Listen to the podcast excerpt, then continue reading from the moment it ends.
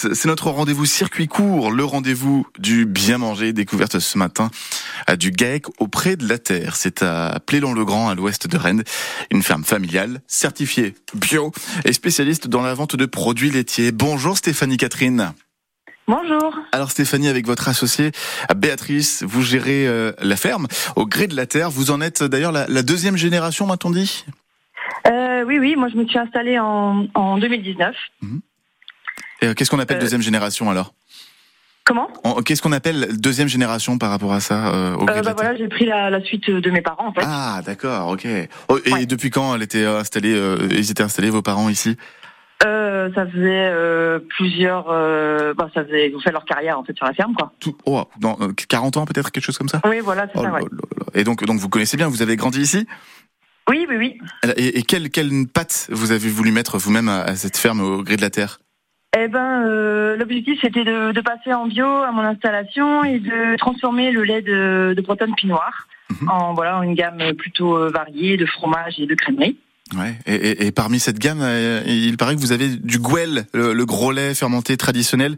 Euh, vous, il y en avait déjà avec vos parents ou c'est vous qui avez décidé d'en créer? Non, non, ça a été intégré justement avec la, la race bretonne pinoire, mmh. puisque c'est une spécialité traditionnelle, euh, traditionnelle qui se fabrique à partir d'un levain fermier et du lait entier de race locale. Alors, c'est quoi la différence exactement avec du lait ribot, par exemple?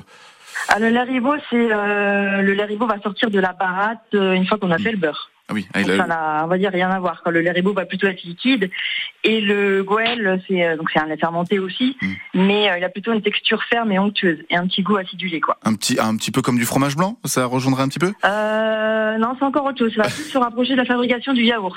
Ah, c'est, fabriqué à partir d'un levain fermier. Ok, j'essaye de comprendre euh, comme ça. Et, et, ça, vous les, vous les proposez euh, directement à la vente à la ferme chez vous?